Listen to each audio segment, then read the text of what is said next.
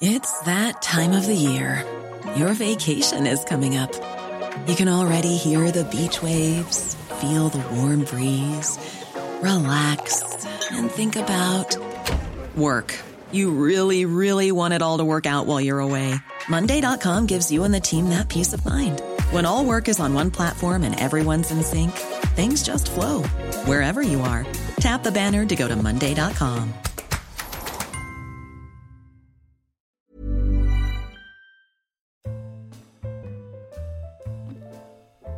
Chers auditeurs, bonjour et merci de votre fidélité aux émissions d'Orbis. Je recevais la semaine dernière Nicolas Vaudet pour parler de l'orthodoxie. Nicolas Vaudet, qui est professeur agrégé d'anglais et doctorant, euh, il travaille particulièrement sur le vocabulaire chrétien dans l'anglais médiéval, nous avait fait une présentation extrêmement fine et érudite de l'orthodoxie. J'aimerais aujourd'hui consacrer cette émission au problème de l'orthodoxie dans le monde contemporain, dans le monde moderne, et les rapports qu'entretient euh, l'orthodoxie avec la politique.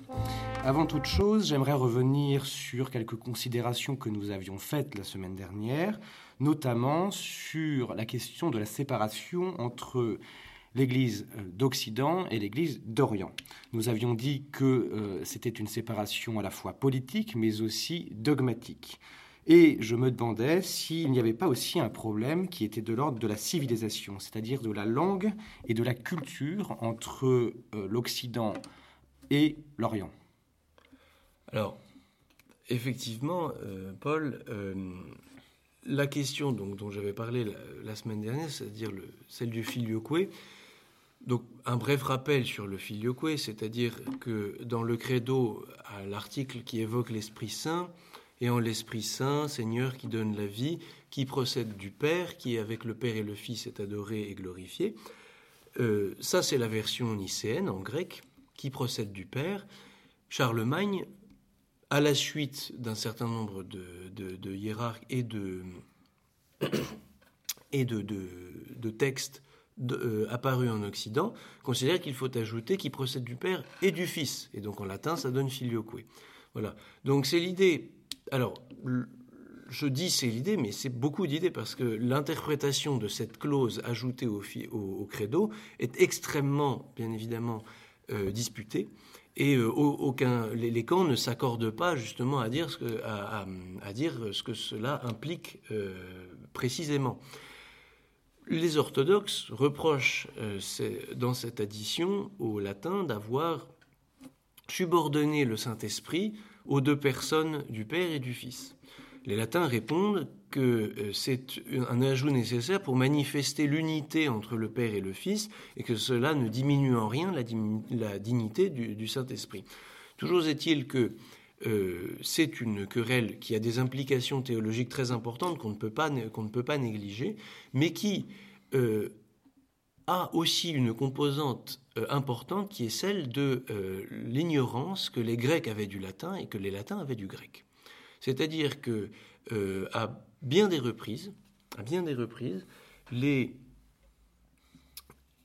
les hiérarques qui s'échangent des menaces et, des, qui s'échangent des menaces et parfois des insultes sur ces questions religieuses refusent euh, d'admettre l'idée que les deux langues, le grec et le latin, ne veuillent pas dire exactement la même chose, c'est notamment le cas du, mot euh, dans le grec du concile de Nicée, qui a été traduit en latin par procedere, procéder.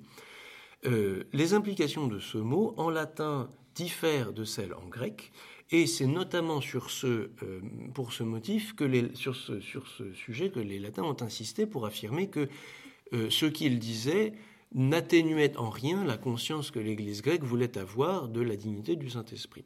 Donc effectivement, on a euh, au, sein d'une querelle proprement théologique, en plus une difficulté qui vient, euh, qui vient de la langue et qui vient du fait que les latins ne connaissant plus le grec et les grecs connaissant très mal le latin, voire plus du tout, euh, on a effectivement une impossibilité de dialoguer et d'aller au fond des choses qui, durera, qui, qui, qui, qui sera appelée à durer.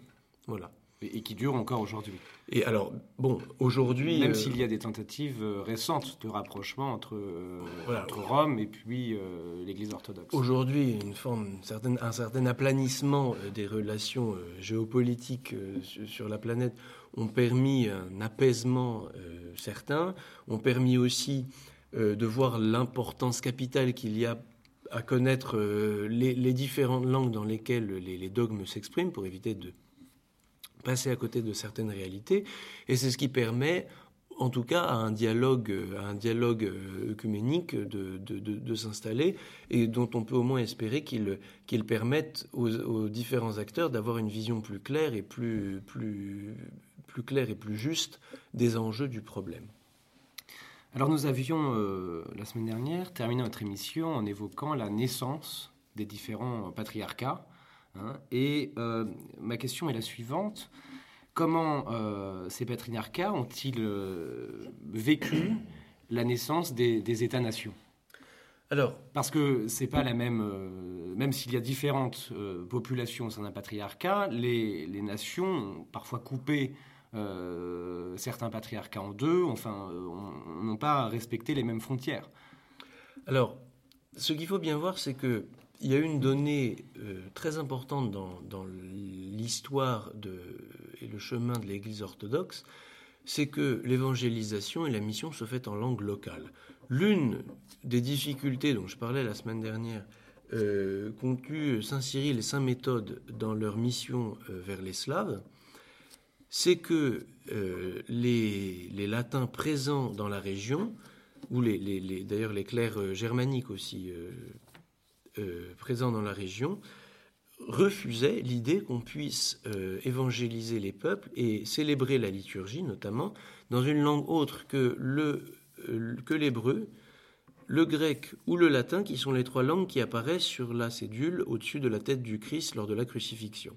Alors c'est ce qu'on appelle le trilinguisme, l'idée que ce sont ces trois langues qui sont les langues sacrées, qu'on ne peut pas euh, développer le culte chrétien dans d'autres langues. Cyril et Méthode passent outre avec les encouragements non seulement du patriarche de Constantinople, mais aussi de certains papes, même si tous les papes qui se succèdent à l'époque ne, sont pas, du même avis. Et euh, on a là un exemple vraiment frappant du fait que euh, la mission chrétienne cristallise aussi une langue qui est un élément essentiel de l'identité euh, d'un peuple. Même si ce n'est pas forcément la langue que l'on parle tous les jours, c'est souvent une langue beaucoup plus élevée et beaucoup plus élégante qui sert, à la célébration des mystères divins.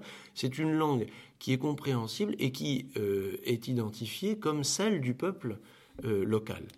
Ça a été le cas en Géorgie, le premier pays encore aujourd'hui orthodoxe qui a été évangélisé depuis le monde euh, chrétien de l'époque, donc au IVe siècle.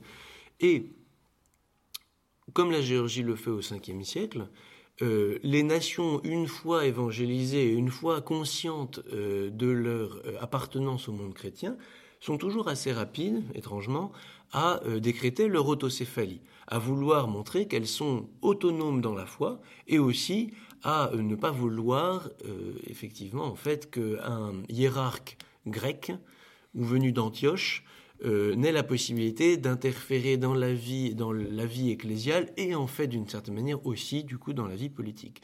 Ce qui est intéressant, c'est ici euh, d'étudier le rapport entre le pouvoir et la religion orthodoxe. Dans la religion catholique, le pouvoir est parfaitement séparé de la, de la religion. le pouvoir spirituel est séparé du pouvoir temporel. On a l'impression, ce que vous dites, que euh, ce n'est pas le cas.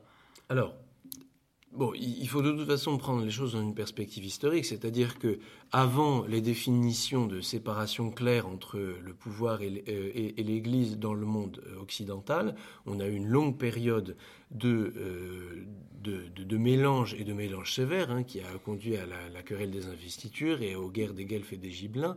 Eh bien, c'est la même histoire peu ou prou dans le monde, dans le monde orthodoxe, si ce n'est que le résultat actuel est loin d'être aussi clairement de, de, permettre une séparation claire.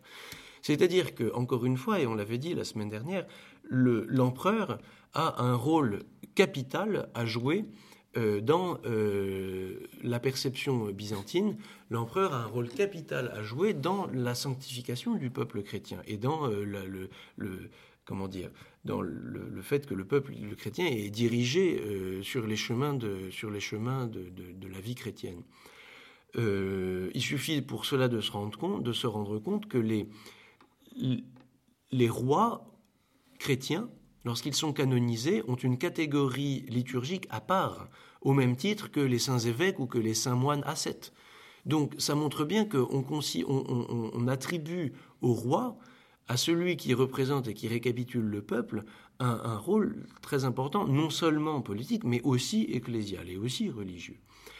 Euh, cela mènera à une confusion qui pourra euh, se faire jour de plus en plus, euh, de plus, en plus euh, fortement au cours des siècles, avec notamment l'ajout d'un sacre dans le, rite d'intronisation de l'empereur à Constantinople, alors que le, geste du sacre qui imite le sacre de David, enfin des rois d'Israël, vient d'Occident, ce geste est adopté en Orient et montre bien qu'il y a, qu'il y a euh, non pas une confusion totale, mais en tout cas une interpénétration entre les deux réalités, la réalité ecclésiale et la réalité étatique, ou en tout cas royale, euh, impériale, dans le cas de, Constantinople, et que, on, ne fait pas on ne fait pas une distinction claire. Ça prendra euh, le nom de symphonie. On considère que, d'une certaine manière, le roi et le patriarche, ou le, chef de l'Église, euh, ou l'évêque en tout cas, ont chacun euh, un rôle à jouer dans la définition de ce que c'est que la cité, dans l'établissement euh, d'une société chrétienne dirigée vers Dieu, et donc dans la, volonté de se sanctifier, d'offrir sa culture, son, baptême à Dieu. Et bien évidemment, ces questions-là, ces problématiques-là se retrouvent dans, euh, dans les problèmes euh, liés à l'expansion de l'Église au-delà de ses frontières, au-delà des frontières, au-delà des frontières de, l'Empire romain. Donc effectivement, on cherche rapidement dans les pays évangélisés, en dehors de l'Empire romain, comme par exemple les Bulgares, qui, sont, qui s'installent au premier millénaire à l'endroit où existaient des églises chrétiennes, mais dévastant tout, ils s'y installent et il n'y a plus d'église. Et lorsqu'à nouveau ils sont christianisés, euh, la question se pose de qui va les évangéliser, qui va euh, avoir la, qui va avoir la, euh, qui va avoir juridiction sur les territoires peuplés par les Bulgares. Et dès le Xe siècle, l'Empire bulgare décrète l'autocéphalie de l'Église des Bulgares. Donc systématiquement, il y a une recherche de, une recherche de, l'autonomie euh, religieuse, ecclésiale, qui euh, aboutit ou qui n'aboutit pas. Elle aboutit, comme on l'avait dit la semaine dernière, en Russie au XVe euh, et finalement au XVIe siècle, puisqu'elle est reconnue seulement au XVIe siècle, même si elle a été décrétée et pratiquée dans, dans les faits dès le, dès, le, dès le XVe siècle. Reconnue par les autres. par Constantinople, qui à cette époque-là déjà donc sous domination ottomane et, euh, le seul, euh, le, seul, le seul siège notamment parce que les patriarches d'Alexandrie et d'Antioche serrent les coudes avec celui de, Constantinople, Constantinople prend vraiment un ascendant à, cette époque-là. Euh, toujours est-il voilà, qu'on a un, un, paysage assez, assez euh, disparate, c'est-à-dire que certaines églises ont tel ou tel niveau d'autocéphalie, telle ou telle église a un autre, à le niveau de l'autonomie, qui est directement inférieur à celui de l'autocéphalie, et telles autres églises sont simplement des exarchats ou des missions menées par, euh, menées par un, centre, un centre religieux plus important. Euh, voilà ce qu'il en est donc pour, les, rapports qu'entretiennent entre, elles les églises. Et bien évidemment, une église une fois autocéphale va être très jalouse de son, autonomie ecclésiale et va euh, être très pointilleuse sur ce qu'elle considérera comme, des, enfreintes à son autocéphalie. Voilà. Alors maintenant, il faut euh, du coup voir quelles, implications cela a d'un point de vue de l'éclosiologie. Voilà. Euh, donc, ce qui, ce, qui apparaît est évident donc à la fin du, à la moitié du, XVe siècle, mais pour, par la suite, c'est que le monde grec est totalement, est totalement réduit, étant tellement réduit, puisque la souveraineté politique n'existe plus. Le patriarche de Constantinople est très souvent imposé par le sultan pour des raisons politiques. Le la Géorgie, qui a eu son heure de gloire au début du deuxième millénaire, n'est plus, euh, plus une puissance euh, avec laquelle on peut compter, puisqu'à la fin du XVe du siècle, les Mongols ont déferlé sur, euh, sur, sur la Géorgie. il reste un monde en partie épargné par les invasions, une ville qui a résisté aux Mongols, Moscou. Et alors qu'au départ c'était à Kiev que le monde slave de, l'Est était devenu chrétien, c'est à Moscou que se déplace non seulement le, le, kniaz, c'est-à-dire le, grand prince de, Russie, donc non seulement lui, mais aussi l'autorité religieuse. Et euh, pendant plusieurs siècles, c'est un peu comme ça que cela se joue. Et un événement extrêmement important, ça va être la décision du tsar Pierre le Grand d'occidentaliser son pays, donc euh, à partir de la fin du XVIIe euh, siècle, mais surtout tout au long du XVIIIe et euh, de la première moitié du XVIIIe siècle.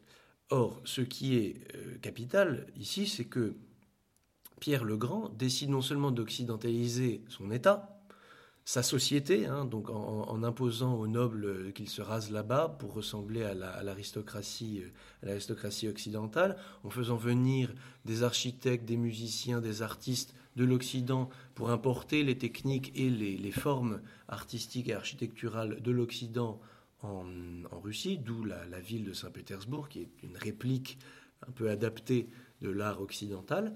Mais c'est aussi l'Église qui s'occidentalise. Et premièrement, euh, à l'exemple, euh, par exemple, de l'Église gallicane euh, qui tient tête à l'influence de Rome à l'époque, Pierre le Grand considère qu'il est inadmissible que l'Église puisse avoir une forme d'autonomie au sein de l'État russe, parce que l'Église doit aller dans le même sens que l'État. Que fait-il? Il dépose le patriarche de Russie, de Moscou, et il lui substitue un synode euh, qui sera appelé euh, synode permanent de gouvernance de l'Église. C'est-à-dire qu'au lieu d'avoir un patriarche qui règne dans son Église, euh, dans son diocèse, et qui, comme je vais y revenir dans quelques instants, gouverne de manière très très distante le reste des, le reste des diocèses du pays, on a un synode qui prend toutes les décisions relatives à la gouvernance des diocèses du pays et qui en fait est euh, plus ou moins inféodé à la volonté, de, à la volonté du, roi et euh, à partir, de, à, partir d'une certaine époque en Russie, du tsar. Donc, ce qui est important ici, c'est qu'il faut opposer cette manière de faire à celle qui se fait jour dans l'Église antique et dans l'Église de l'époque patristique. Dans l'Église euh, en Orient notamment, mais c'est aussi le cas euh, en Occident, avant que l'influence de Rome ne modifie le jeu en Occident, l'évêque, c'est l'image du Christ dans son Église. Il, euh, il trône au milieu de la cathédrale. C'est parce qu'il s'il trône au milieu de la cathédrale, c'est parce qu'il représente le Christ assis qui juge l'Église et qui juge même l'univers. Il est la récapitulation du pouvoir du Christ dans un lieu donné, et l'Église diocésaine qui l'entoure est la totalité de l'Église. Chaque Église est donc d'une certaine manière autonome, l'évêque a total, a total euh, pouvoir de régir et de conduire son Église, et c'est seulement pour des questions de pratique ou parfois de déviation doctrinale qu'on va avoir un synode qui réunit plusieurs, plusieurs diocèses dans une métropole et ce synode, ponctuellement, va pouvoir régler certaines questions.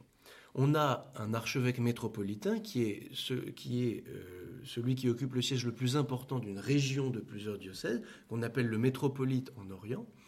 Et encore, c'est notamment le métropolite qui, euh, qui, a un rôle à jouer dans la, euh, sélection des évêques pour les, autres, pour diocèses autour de son diocèse métropolitain. Et au-dessus des, archevêques métropolitains, on a le primat, comme le primat des Gaules en France, et comme le primat euh, de, Russie, de Géorgie ou d'Arménie, euh, à partir de Constantinople ou, de Constantinople ou d'Antioche. Ce primat a vocation à réunir et à unifier les églises attachées à une même culture, à une même langue, à un même peuple, pour manifester l'unité d'un peuple, puisque le Christ a, dit euh, allez et de tous les peuples faites euh, et tous les peuples. Euh, donc cette vocation d'unifier, de, manifester l'unité d'un peuple autour de la volonté du Christ, euh, c'est un peu la mission qui est donnée au primat, d'abord appelé catholicos, comme je le disais la, semaine dernière, et ensuite appelé patriarche. Or, l'indépendance de l'évêque est totale. Il y a une gouvernance très légère qui se fait au niveau de la métropole et encore plus légère qui se fait au niveau du, du primat. Et en définitive, à l'époque où il n'y avait pas de schisme, Rome était le, premier patriarcat qui avait vocation à arbitrer les conflits les plus importants et à parler en dernier, c'est-à-dire à, exprimer la parole de toute l'Église rassemblée en un seul, puisqu'il faut toujours qu'il y en ait un qui parle en dernier. Pierre le Grand, dans l'organisation qu'il veut pour, et qu'il établit pour l'Église russe, et qui sera imitée par toutes les, autres, toutes les autres églises, même à Constantinople par la suite, euh, définit l'évêque non pas comme Christ jugeant son Église au sein de son diocèse, mais plus ou moins comme un fonctionnaire qui est la continuation de la volonté du synode gouvernant dans la ville capitale, qui est lui-même un peu inféodé au tsar. Donc on a là un bouleversement très très très important qui se fait dans l'ecclésiologie.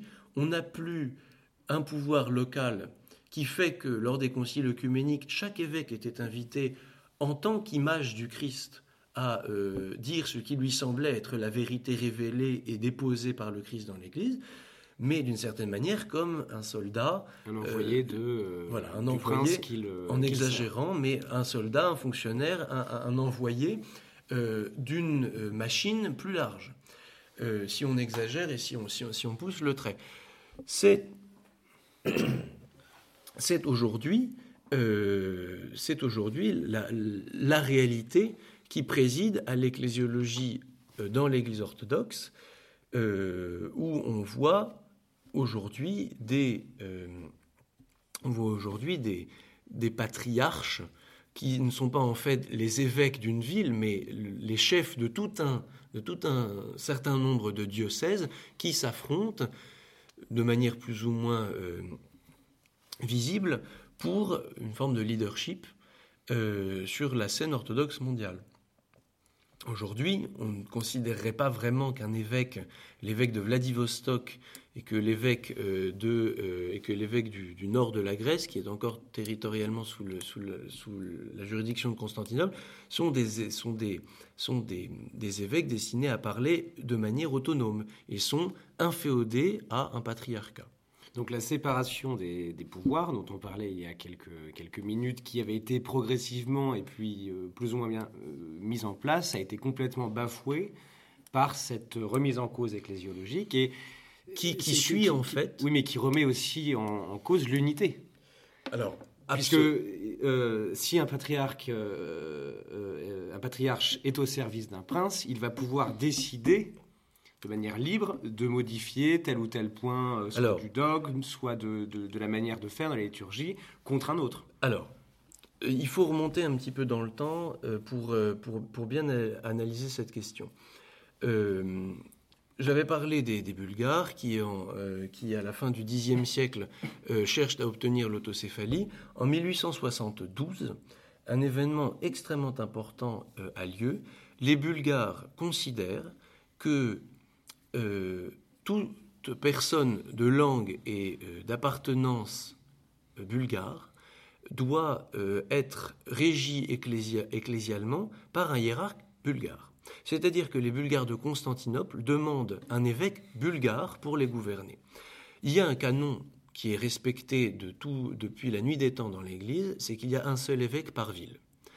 vouloir un évêque bulgare à Constantinople, c'est manifester qu'il n'y a, a, pas d'unité entre les Grecs et les Bulgares, puisqu'il y aurait un évêque pour les Bulgares un évêque pour les Grecs, et non pas un évêque qui, qui régit tout le peuple, quelle que soit son appartenance ethnique, raciale ou nationale. En 1872, les, évêques grecs de Constantinople se rassemblent en un synode qui condamne ce qu'on appelle dès lors le philétisme, c'est-à-dire l'idée que les chrétiens doivent être euh, gouvernés le long de lignes d'appartenance raciales et ethniques au lieu d'appartenance territoriale. Or, ce qu'il faut bien voir, c'est qu'en 1872, on est, déjà au niveau de, on est déjà au niveau de, l'épiphénomène, on est déjà au niveau de la conséquence d'une mentalité déjà bien inscrite, qui est celle que euh, chaque Église correspond à un peuple et que chaque, euh, et que chaque Église non seulement correspond à un peuple, mais à un État. Ça, comme on l'a vu avec l'exemple de Pierre le Grand, c'est directement relié à la euh, montée en puissance du concept d'État-nation en Occident qui s'est transféré euh, sans aucun problème vers l'Orient et qui voit donc l'apparition de tensions entre différents pôles qui considèrent que le peuple roumain doit avoir son église à lui, le peuple bulgare doit avoir son église à lui, et c'est là, donc à la fin du 19e siècle et pendant le 20e siècle, que en Roumanie, en Bulgarie, en Serbie, on va, euh, les, peuples orthodoxes obtiennent leur autocéphalie en raison du fait que le peuple serbe doit avoir un patriarche serbe, notamment. Euh, et bien évidemment, si les États sont en conflit entre eux, eh bien, très souvent, ça va provoquer, en plus des, questions euh, doctrinales, des conflits politiques. Sur la question de la foi, euh, c'est un peu euh, le seul domaine où les, divisions euh, politiques entre les patriarcats n'ont pas vraiment cours. On n'a jamais eu, depuis que le, monde orthodoxe se dessine tel qu'il est à l'époque contemporaine, on n'a jamais eu de querelle doctrinale. On n'a jamais eu de querelle doctrinale. Le plus proche qu'on puisse avoir d'une querelle doctrinale, c'est celle qui s'est fait jour au XXe siècle, lorsque le patriarcat de Constantinople a cherché à se rapprocher du monde occidental en développant les relations œcuméniques. Il y a une partie euh, conservatrice, dira-t-on, du monde orthodoxe qui considère que l'œcuménisme est en soi une hérésie et qu'il euh, faudrait interdire par des canons et par des lois ecclésiales, le canon, donc la loi ecclésiale, euh, toute relation religieuse avec, avec qui que ce soit qui n'est pas chrétien orthodoxe. Donc, ce sont deux euh, ce sont deux sujets qui sont extrêmement importants aujourd'hui. À la fois la question de l'œcuménisme, parce qu'elle fait débat de manière assez furieuse au sein même des églises. En Russie notamment, on se rend compte depuis une dizaine d'années que, alors qu'il semblait que le camp, la Russie était plutôt anti-œcuménique, il y a un camp œcuméniste qui est très important en Russie et qui euh, ne, compte pas se laisser euh, dominer par le camp anti-œcuméniste la question de l'œcuménisme et la question du rapport entre nation et Église, qui, sont, qui sont d'une certaine manière des questions toujours pas réglées, et qui devaient être abordées lors d'un concile qui a eu lieu en 2016. C'était le concile de Crète, qui se voulait pan-orthodoxe, organisé par le patriarche Bartholomé de Constantinople, et qui euh, a eu lieu, mais en l'absence d'un grand nombre de, euh, représentants du monde orthodoxe, et notamment des, représentants du patriarcat de Moscou, c'est-à-dire de euh, plus de 50% du monde orthodoxe actuel. Donc ce concile a eu lieu, il voulait commencer à aborder les questions qui aujourd'hui sont cruciales pour la vie de l'Église. ça n'a pas eu lieu en tout cas, ces questions n'ont pas été abordées et cela témoigne effectivement de l'état de désunion qu'il y a entre, euh, les, entre les, différents patriarches, euh, les uns euh, étant plutôt du côté de Moscou et les autres plutôt du côté, du côté de Constantinople, puisque par ancienneté, Constantinople est l'un des camps, l'un des représentants principaux d'un des camps, et par son poids démographique et même euh, économique, le patriarcat de Moscou et la figure tutélaire du camp, du camp opposé. Entendu. Donc c'est en le, le, le, ralliement est en cours, mais euh, mais euh, est-ce que prochainement il y aura de nouveau des il y a des, annonces de fait pour un nouveau concile ou d'autres tentatives de, rapprochement? Alors c'est même plutôt l'inverse. Euh, ah, donc c'est l'inverse qui la, la, solution a finalement, enfin la volonté de remède a été le mal. C'est-à-dire que, euh, comme on le disait, la question nationale est très très profondément imbriquée. Euh, très profondément imbriquée avec celle de ce que c'est que l'Église. On a déjà vu donc euh, que euh, l'Église aujourd'hui est plus conçue comme euh, un groupement de diocèses que comme un diocèse indépendant lâchement réuni à, d'autres. La question est extrêmement importante si on parle, si on considère notamment la, situation en Ukraine aujourd'hui. la Russie qui est une réalité politique au, Moyen Âge euh, qui, s'étend dans l'Ukraine actuelle. Et c'est parce que l'Ukraine a été dominée d'abord par euh, la République des deux nations, donc euh, polono-lituanienne, dans la deuxième moitié du deuxième millénaire, que l'Ukraine, en tout cas sa partie occidentale, euh, s'est séparé culturellement, civilisationnellement du reste du monde slave de l'Est, et que, euh, pour des raisons euh, historiques et politiques, et notamment en raison de, des divisions régionales qui ont été faites sous l'Empire, mais surtout l'Union soviétique, l'Ukraine est aujourd'hui, en tout cas dans sa partie occidentale, un monde différent de la Russie. Or, depuis euh, que les, Slaves de l'Est ont été évangélisés, euh, Moscou, Kiev et Minsk, qui n'étaient pas pour Moscou et Minsk les, centres importants de leur région, mais Moscou et Kiev et Minsk, qui sont les trois capitales de Russie, Ukraine et Biélorussie, font partie de la même Église. C'est-à-dire que le patriarcat de Moscou euh, comprend des diocèses en Biélorussie et en Ukraine. Or, euh, en raison de la présence d'uniates, c'est-à-dire de, chrétiens de rite byzantin, mais réunis à Rome dans la deuxième moitié du, deuxième millénaire, en raison de la présence de nationalistes ukrainiens qui refusent d'être inféodés à, euh, au patriarcat de Moscou, vu comme une puissance étrangère qui veut, nier la spécificité de l'identité ukrainienne.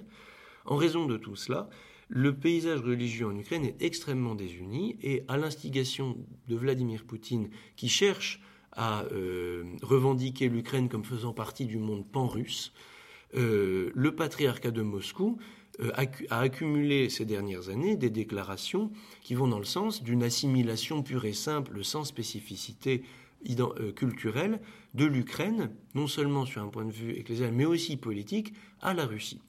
L'Ukraine, ici, jusqu'ici, au sein du patriarcat de Moscou, est régie de manière autonome, c'est-à-dire qu'il y a un certain nombre de, diocèses et de métropoles qui, dans l'ensemble ukrainien, jouissent d'une certaine autonomie, mais pas de l'autocéphalie et pas d'un patriarche. Il y a un, des schismes euh, para-orthodoxes en Ukraine qui, est dirigé par un homme qui s'appelle Philaret et qui se prétend le patriarche Philaret de Kiev depuis la fin de l'Union soviétique. Or, le problème, c'est que euh, Constantinople, qui aujourd'hui euh, ne représente plus grand-chose territorialement, puisque la, plupart des territoires qui sont sous sa juridiction sont des territoires turcs, peuplés de musulmans, euh, Constantinople, qui a joué un rôle important dans la diaspora orthodoxe dans le reste de la planète, notamment en Occident et en, Europe occidentale et en Amérique, cherche a affirmé que le poids démographique et même économique de Moscou ne signifie pas que Moscou euh, doit être le premier entre les pairs, le primus inter pares, qui est le titre actuellement donné à, Constantinople. Et tout récemment, euh, donc début septembre, le patriarcat de Constantinople a euh, commencé à des manœuvres visant à établir l'autocéphalie de l'Église d'Ukraine, donc vis-à-vis de l'Église de Russie. C'est en train de provoquer une crise dont on ne voit pas encore bien le bout et dont on ne voit pas encore bien euh, euh, les, conséquences potentiellement terribles qu'elle pourrait avoir. mais ça illustre bien le fait que malgré les tentatives, les tentatives de conciliation et le dialogue permanent qui existe entre les différents patriarches, il y a au fond une, lutte pour le pouvoir et une lutte pour le, leadership au sein du monde orthodoxe qui n'a pas fini de, poser des problèmes, notamment euh, dans un cas, euh, dans un cas euh, qu'on connaît, bien en France, c'est celui de la diaspora, puisque je parlais tout à l'heure du canon qui interdit la, coexistence de plusieurs évêques dans une seule et même ville, c'est le cas de manière très acceptée partout en Europe occidentale et en Amérique. Euh, le, patriarcat roumain a son évêque, le patriarcat serbe a son évêque, le patriarcat russe a son évêque, le patriarcat de Constantinople a son évêque, et ainsi de suite. Et tous sont en général dans la même ville, en France c'est à Paris, et euh, cherchent à établir un semblant de cohésion ecclésiale par des moyens qui ne sont pas ceux qu'indiquent les canons, mais qui cherchent quand même à montrer qu'ils font partie d'une même communion et à régir la vie euh, des orthodoxes en dehors des pays d'origine de manière plus ou moins apaisée, plus ou moins unifiée, même si on voit bien que les problèmes actuels en Ukraine vont se répercuter dans les, euh, jours et les semaines qui viendront sur le reste du monde, euh, sur le reste du monde orthodoxe, notamment dans la diaspora. Alors nous avons euh, parlé la semaine dernière du rapport entre l'orthodoxie, les églises orthodoxes, et puis l'Église euh, latine, romaine. Euh, et quel est le, rapport entre l'orthodoxie et les autres religions? Vous aviez dit que euh, le sultan avait eu une grande influence sur la manière dont l'orthodoxie s'était développée, notamment au niveau des territoires, mais aussi de la nomination des patriarches. Voilà, donc effectivement, une fois les sultans installés à Constantinople, le camp opposé à l'union avec les latins triomphe pour des raisons politiques, mais triomphe tout de même. Et euh, l'opposition au monde romain s'établit de manière archi-majoritaire à Constantinople. Encore une fois, sur la base d'une ferveur populaire qui n'avait toujours pas euh, disparu, hein, comme j'en avais parlé la, semaine dernière. Euh, il faut bien voir que donc à, l'occasion des différents euh, conciles ou événements dont j'ai parlé euh, la semaine dernière, euh, donc Phocius de Constantinople au IXe siècle, Grégoire Palamas au XIVe siècle, qui, notamment, qui a joué un rôle important dans la définition de la pratique orthodoxe sur la base monastique et non pas sur la base de l'humanisme venu et identifié comme tel de l'Occident. Et enfin, euh, Saint Marc d'Éphèse au XVe euh, siècle. Voilà trois personnages qui, sont, euh, qui ont un rôle très important historiquement dans l'orthodoxie et qui sont aujourd'hui particulièrement vénérés dans le monde orthodoxe. Donc ça montre bien qu'à tout le moins, l'héritage historique, le passif historique de l'Église orthodoxe la, la, rend assez méfiante vis-à-vis euh, vis-à-vis des, autres, autres religions. Euh, cela commence à évoluer, cela commence à évoluer, euh, notamment, notamment au XXe siècle, lorsque le patriarche Athénagoras de Constantinople rencontre le pape Paul VI pour lever les anathèmes de 1054. On a vu la semaine dernière que ces anathèmes n'avaient pas vraiment de validité puisque le pape qui les avait, euh, qui les avait euh, envoyés était mort au moment où ils ont été prononcés et que le, patriarche de Constantinople s'était contenté d'excommunier les deux légats et non pas l'Église qu'il représentait. Donc c'était un geste symbolique, mais qui montrait bien que à Constantinople, plus généralement dans le monde euh, grec, notamment aussi à Alexandrie, le XXe siècle voit un tournant plus ouvert vers euh, le reste du monde chrétien et notamment vers le catholicisme, parce que le protestantisme, le protestantisme est toujours identifié comme quelque chose de particulièrement complexe et particulièrement étranger à l'orthodoxie. Donc c'est vrai que d'une certaine manière, le, partenaire naturel pour le dialogue œcuménique, euh, dont le champion est vraiment le patriarcat de Constantinople, c'est Rome. Pour le reste, eh bien, euh, l'Église de Russie, petit à petit, commence à s'ouvrir, notamment en, raison du programme géopolitique initié par Vladimir Poutine, euh, l'Église de Russie cherche aussi à se rapprocher de, de, l'Occident. On, sait qu'il y a quelques années, le pape de Rome a rencontré le patriarche de Moscou à Cuba. C'était une rencontre historique, la première de l'histoire. Euh, et donc, progressivement, de ci, de là, notamment aussi dans la diaspora orthodoxe, qui euh, s'est installée en, Europe occidentale notamment à, Paris, dans l'Institut Saint-Serge, qui a fait vivre la philosophie et la théologie orthodoxe d'une manière assez moderne et contestée aujourd'hui euh, en, Europe, et surtout en Amérique, où des, églises ont été fondées et avec un certain rayonnement, qui attire même beaucoup de conversions de venues du monde protestant aujourd'hui. Il y a une ouverture sur le monde euh, occidental, sur le monde religieux occidental, à laquelle résistent en revanche la plupart des patriarcats d'Europe de l'Est, euh, à l'exception de Moscou, notamment en Géorgie et en Serbie, euh, pour des raisons, pour des raisons alors en Serbie historique parce que les voisins croates sont catholiques, et en Géorgie parce que le, projet, politique, euh, de l'Église implique aussi dans ce pays que, qu'on, soit euh, plutôt opposé euh, à l'œcuménisme. Voilà un peu le tableau. Quant, quant aux autres religions, là, il est, un petit peu, difficile de trouver quoi que ce soit d'ouvert et de, et prompt au dialogue dans l'orthodoxie actuelle. Merci Nicolas Vaudet. Alors, euh, quelques mots de conclusion. Euh, qu'est-ce que, et c'était mon mot de départ, qu'est-ce que, à votre avis, aujourd'hui, euh, l'orthodoxie ou le, monde orthodoxe a à apprendre au monde occidental? Ou à réapprendre, puisque la séparation est quand même récente. Un, élément, un élément je pense, essentiel que l'orthodoxie peut apporter au monde occidental, c'est un retour à, un usage liturgique sain et euh, fondé dans la tradition. Euh, j'en ai parlé la semaine dernière, la, liturgie a suivi une, évolution, toute liturgie évolue, mais cette, euh, liturgie est fondée depuis, depuis les dernières étapes de sa synthèse, qui en fait arrive au, arrive au XIVe siècle.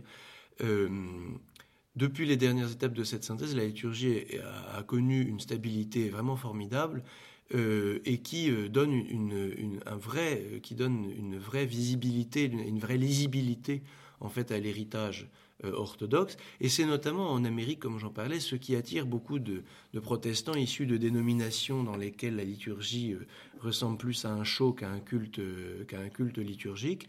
Et euh, c'est pour s'exprimer avec des mots un petit peu, un petit peu profanes, c'est un point fort aujourd'hui. Et c'est ce qui permet aussi un vrai attachement.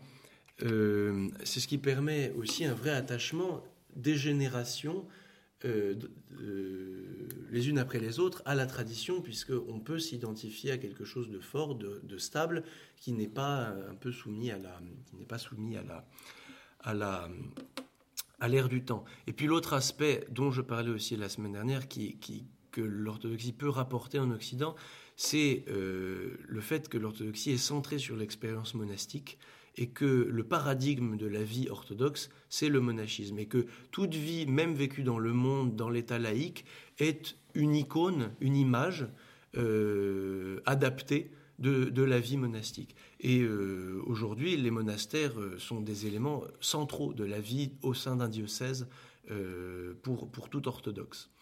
Voilà un petit peu les, éléments qui, sont un petit peu méconnus de l'orthodoxie et qui ont vocation, je pense, à, qui ont vocation, je pense, à, à, s'imposer comme des éléments vraiment de, essentiels à l'équilibre de la vie de la vie ecclésiale.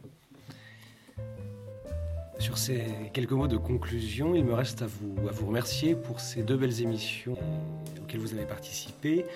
Euh, merci de nous avoir fait découvrir euh, ce monde. Et puis, euh, voilà, merci de toutes ces belles perspectives. Je vous remercie de m'avoir accueilli.